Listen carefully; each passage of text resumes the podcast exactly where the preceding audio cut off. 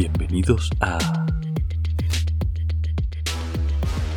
Que baje de Lowe's y lo vea. El único podcast que sigue utilizando la palabra soñación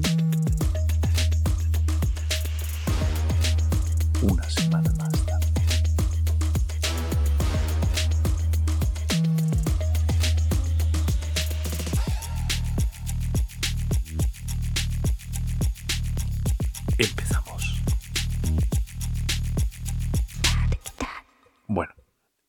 eh, la semana pasada habl- hablamos de esto, pero pero como que me flipé un poco de más y se, entendía regulero. Vale, ¿qué, qué, qué puñetas es eso de la soñación? ¿Qué es eso de las eh, de la inestabilidad? ¿Cómo funciona todo esto? Y sobre todo, ¿por qué? Quiero decir, eh, tenemos un sistema de magia, tenemos un libro que nos da más sistemas de magia adicionales. Eh, tenemos más estilos de magia que encajarían perfectamente. De hecho, el estilo de magia que aparece en Cazadores del Libro de Londres, si tú lo que quieres es construir gracias a los sueños, bueno, eh, vale, voy a terminar la frase. Si tú quieres construir la- eh, el mundo de los sueños, gracias a tu arte, cambiar el mundo, ¿por qué no se resuelve como, como un hechizo de- con los fulcros en, en la ciudad en la que tú puedes, tienes que ir conectando obras de arte? ¿Por qué de repente a Robin Delos le da el flux y quiere construir otro tipo de magia? Pero no están con... o sea, es que, es que me da un poco la risa. Quiero decir, no están contentos con tantos sistemas de magia diferentes que hay. ¿Para qué metes otro? Bueno, la respuesta para mí es bastante evidente. Eh, las tierras del sueño lo merecen. Fin, ya está, ha terminado el podcast. No, no hay, no hay más. Las tierras del sueño tienen un ecosistema propio y la magia lo tiene que reflejar. Por eso ah, eh, tuvieron que crear una...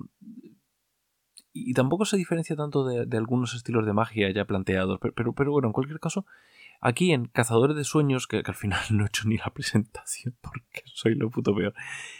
Cazadores de Sueños de, de París es un suplemento que está ahora en preventa y que eh, realmente lo que, lo que intenta es que interpretes a artistas del movimiento surrealista en París de los años 30 y eh, que ellos accedan de alguna manera a las tierras del sueño para eh, mejorar su arte.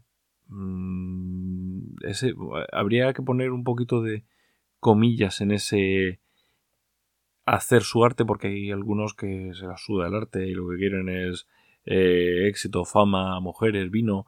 Hay otros que realmente lo buscan como un movimiento político y da igual. Al final lo importante es que tú eh, cojas el navegador, pongas southlands.es barra rastro y te metas en la preventa. Lo demás es un poco secundario. Bueno, vale.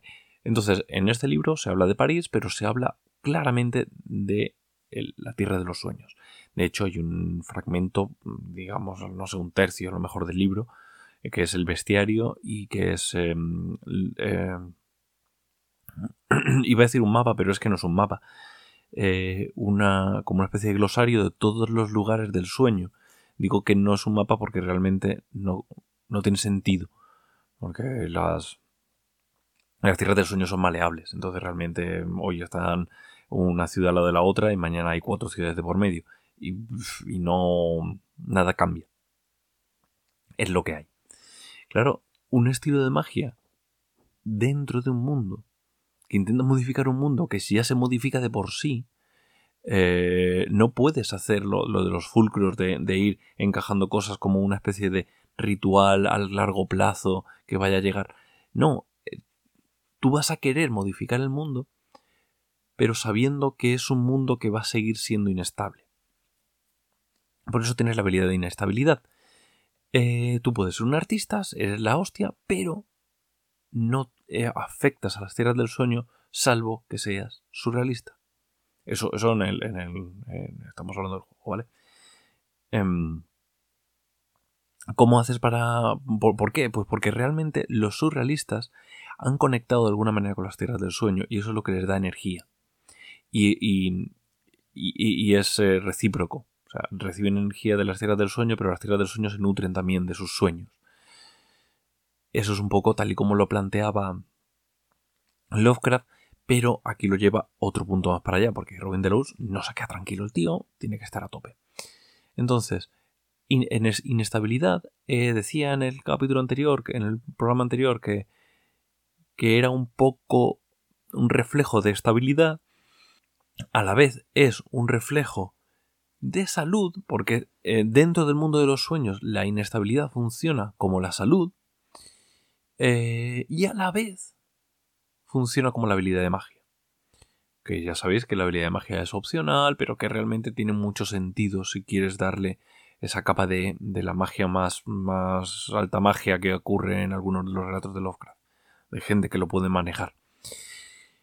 Entonces al final es como una habilidad que, que, la, incluye, pero claro, eh, para que funcione, para que tenga sentido en el universo este, funciona eh, de como los eh, como lo, a lo mejor es una referencia un poquito oscura para aquellos que llevan menos de 20 años jugando al, al rol, pero como los caminos de, de, de Vampiro la Mascarada, ¿vale? Vampiro la Mascarada tú podías tener la humanidad, pero tú podías utilizar otro tipo de, de caminos, en los cuales tu brújula moral iba por otro lado. Iba a decir, está rota, pero puede que esté rota o no, eso ya es lo de menos.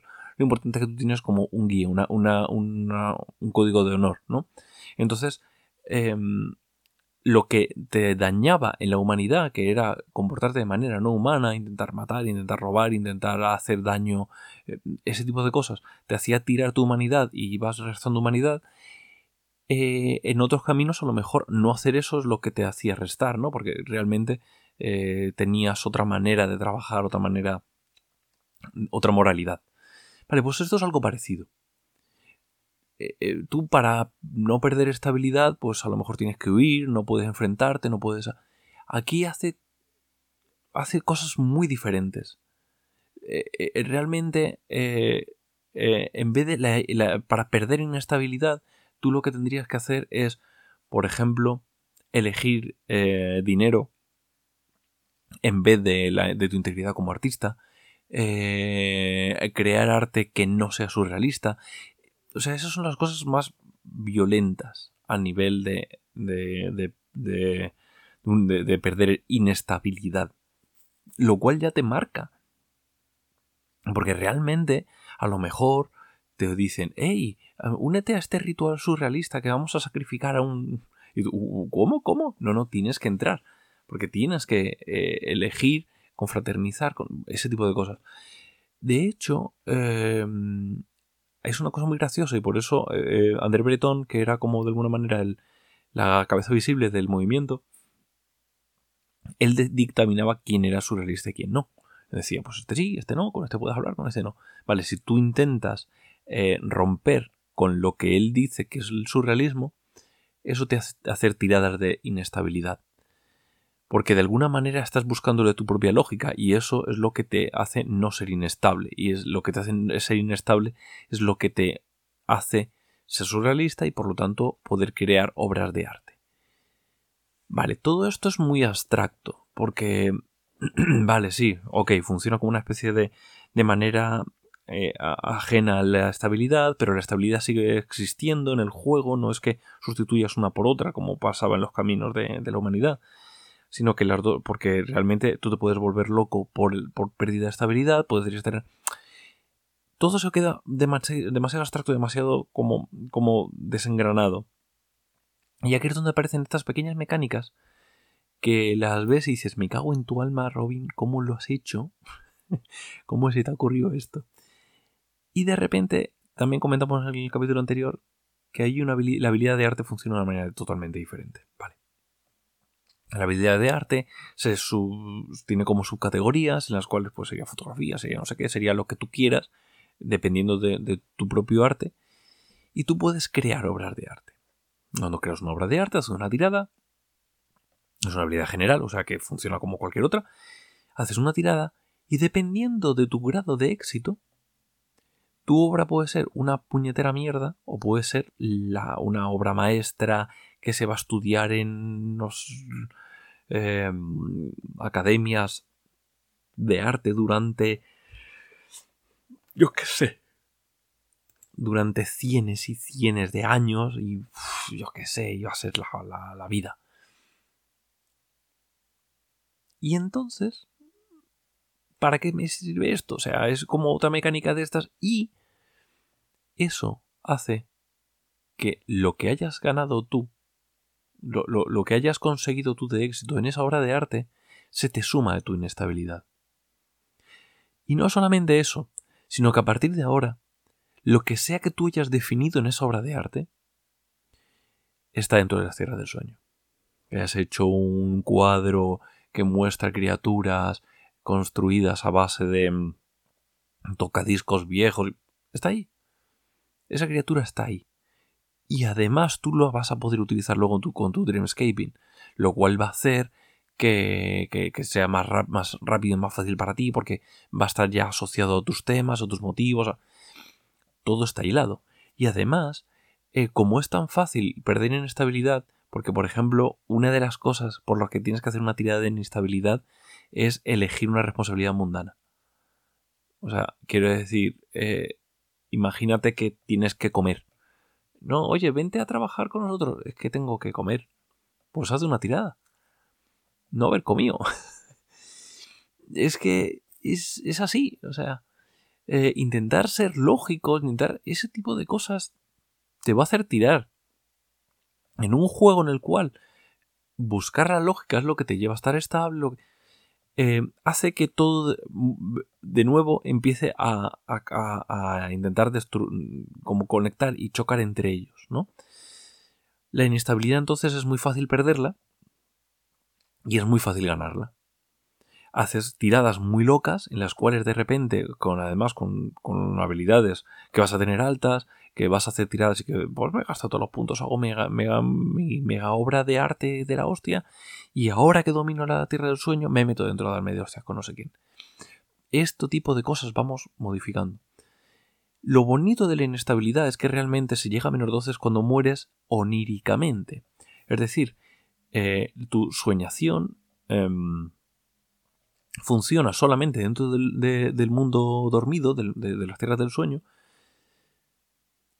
Y cuando estás ahí dentro, si te hacen daño, te hacen daño en, inestabilidad en vez de en salud. Por eso digo que funciona un poco como la salud. Pero claro, imagínate que tú has estado durante mm, cuatro semanas dentro del. Eh, fuera del mundo de los sueños, has ido perdiendo inestabilidad y de repente entras y. Porque todo, toda esa inestabilidad que has ido perdiendo realmente tiene efecto en el mundo de los sueños. ¿Y qué hacemos? De repente entras al mundo de los sueños y todo, todo se rasga. Si llegaras a tener menos 12, directamente es que no podrías entrar y además te convertirías en un personaje. Em, en un personaje no jugable. Perderías. Eh, serías como una persona gris, de estas que no tienen nada de de, interés por el arte, por las no tienes emociones, etcétera, ¿no? Em, realmente no puedes entonces hacer eso porque va, a destruir tu figura onírica. Claro, pero tú tienes que gastar inestabilidad porque eh, sirve para todo dentro del, del mundo de los sueños. Las tiradas de soñación, las tiradas de dreamscaping, de manipulación onírica, si tú has hecho gastos o si tú has modificado o has hecho arte fuera, se van a hacer más fáciles. Por lo tanto, al final, te obliga a tener ese, ese pequeño eh, eh, equilibrio de habilidades que le encanta tanto a Robin Delos y que a mí me fascina, porque encajan de una manera preciosa en el juego. Bueno, vale, pero, pero ¿y qué? O sea, quiero decir, ¿para qué? Muy bonito, yo me quiero meter a las tierras del sueño, vale, pero ¿para qué? Si a mí me apetece meterme a las tierras del sueño porque yo soy así de tío guay, pues, pues vale.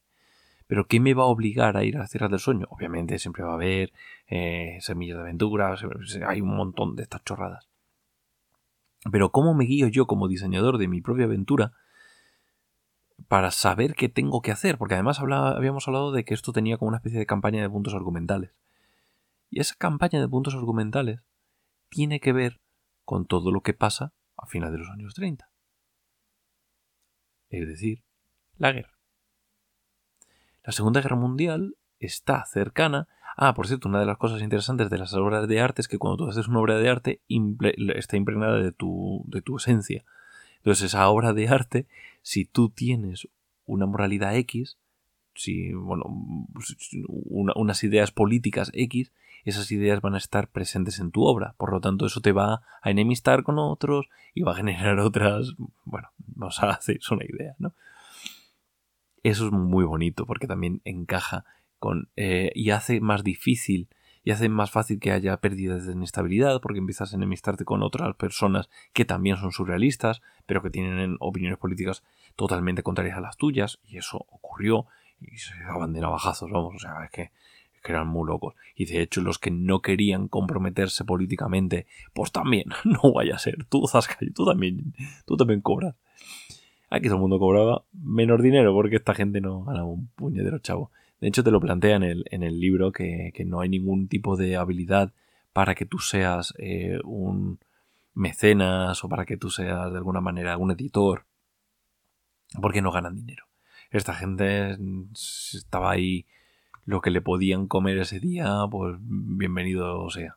Pero de verdad que no ganaban un chavo. Vale, entonces, hay una. hay un punto de inflexión en, el, en la campaña, en el punto. uno de esos puntos argumentales, en el cual las tierras del sueño se ven afectadas por lo que pasa en el mundo real, no solamente por las obras de teatro, sino por todo lo demás. Las tierras del sueño responden a lo que sueñan los seres humanos y otras criaturas, pero bueno, los seres humanos. Entonces, las tierras del sueño, cuando de repente hay una guerra, se modifican por completo. No voy a entrar en detalles. En el libro te viene el antes y el después. Te plantea las modificaciones que hay que, que, hay que hacer, siempre y cuando la campaña no vaya por otros lados, etcétera, etcétera, para encajar lo que aparece en el mundo real. Por lo tanto, queda patente que si vuelves a dejar las tierras del sueño como estaban, pararás la guerra. ¿Entendéis que hay una parte muy bonita y muy tenebrosa en eso? ¿Qué fue antes? ¿Las tierras del sueño? ¿O la guerra? para pensárselo. Y es lo que intenta provocar este, este libro, ¿no? Que pienses esto. Todo lo demás es un acompañamiento para ese momento, para el momento en el que te des cuenta como jugador que esto está ocurriendo. Que todo lo que era jiji jaja dentro de las tierras del sueño, de voy a construir la obra maestra X, y todo el mundo me va a querer, entonces me veo, veo lo que hay en las tierras del sueño, me inspiro por ellas, salgo con inestabilidad a tope, y porque además la inestabilidad, si la pierdes, te quedas dentro de las tierras del sueño, te echas a dormir, o sea, y recuperas, como si fuera salud. Pues igual que para recuperar salud te quedas tumbado en la cama, pues aquí te quedarías soñando y te pierdes en el sueño hasta que recuperas inestabilidad. Entonces todo, veis que todo va hilado, todo va encajado. Es, bueno, maravilloso. Pero este es el relato. No hay mucho más que contar. O sea, el libro no es un libro extenso. Yo os he dicho que son los libros de, de, Rastro de Chulo suelen ser libros bastante que, intentan condensar mucho, no, no tienen mucha morralla. Y este libro tiene muchísima información no solo sobre el movimiento de los surrealistas, sino por cómo funcionaba París en la época, sino también por las tierras del sueño que están ampliamente, tienes páginas y páginas y páginas de, explicarte las, las, tierras del sueño y cómo lo hila todo, las mecánicas que lo hilan todo unos con otros. Es genial, pero no hay mucho más que contar.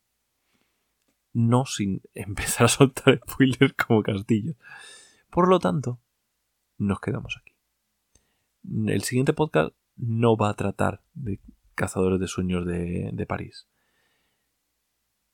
Va a ir de otra cosa que os interesa mucho, que me habéis hablado muchísimo de a ver cuándo hablar de esto, que te se había olvidado, me cago en tu alma, he raptado a tu gato, ese tipo de cosas me decís.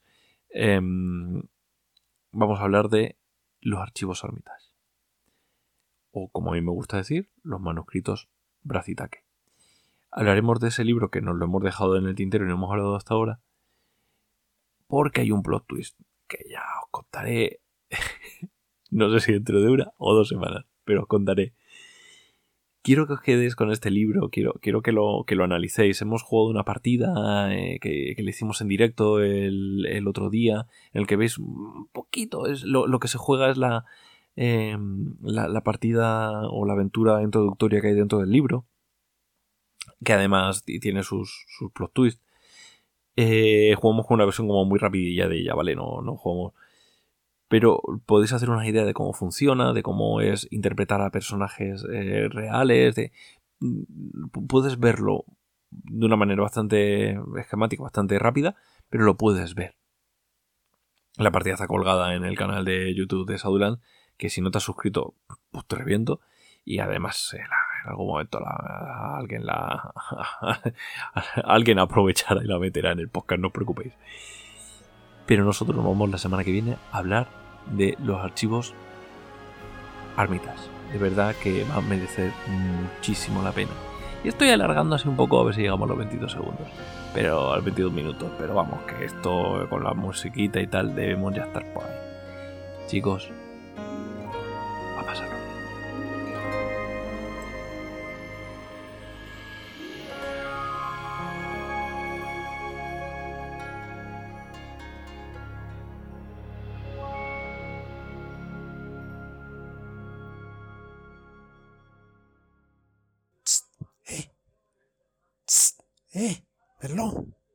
Despierta.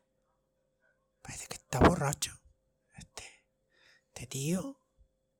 Oye. ¿Me oyes? Necesito un bonus track para la semana que viene. Uno por día. Venga. ¿Has enterado? Ah, una botellita de vino para el viaje. Tira. Venga.